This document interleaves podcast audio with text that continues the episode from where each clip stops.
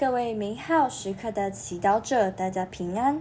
今天是七月二十六号，我们要聆听的经文来自《德训篇》四十四章第一节十至十五节，主题是宽大为怀的人。聆听圣言。现在，让我们来赞扬那些著名的伟人和我们历代的祖先。但我所要称扬的人，都是宽大为怀的人。他们的义举不会被人遗忘，他们的善行与子孙同存，他们的后裔保有这善行的产业，他们的子孙履行盟约，他们的子女因了他们也是如此，子子孙孙永世长存，他们的光荣绝不会泯灭。他们的遗体必被人安葬，安愈必留于永世，民众必称述他们的智慧，集会必传扬他们的美德。世经小帮手，本日的经文属于德训篇下边，是赞扬以色列民族的历代英雄，有如亚巴郎、伊撒格、雅各伯。若瑟、梅瑟、若苏厄、达味等等，让我们来赞扬那些著名的伟人。但我所要称扬的人，都是宽大为怀的人，他们的义举不会被人遗忘，因了他们，子子孙孙永世长存。不凭眼见的信心支付哑巴郎，七十五岁才蒙召。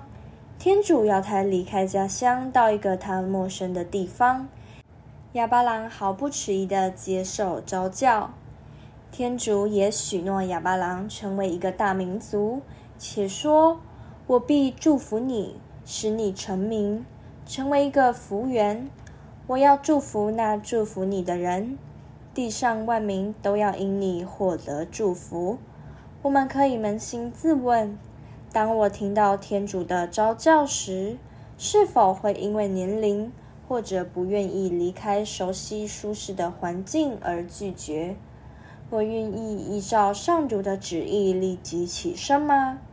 我是否习惯于自觉安全的环境里，而对天主、对人封闭，不愿意参加信仰团体去操练自己的灵修生活？或者不愿意接受新的挑战，去超越自己的限度。我们再看看达味圣王，天主使他武功至极，安享耶路撒冷城时，他却犯下奸淫害命的罪行。我们可以反省中国古谚“饱暖思淫欲”的意涵。当纳堂指责达卫为什么轻视上主，做出他眼中视为邪恶的事，大卫痛悔说：“我得罪了上主。”天主悦纳勇于认错的人。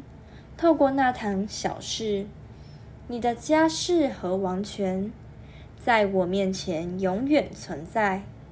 我们一起祈求圣神开导我的智慧，让我们学习古圣贤的榜样。为光荣天主圣三，品尝圣言。我所要称扬的人，都是宽大为怀的人。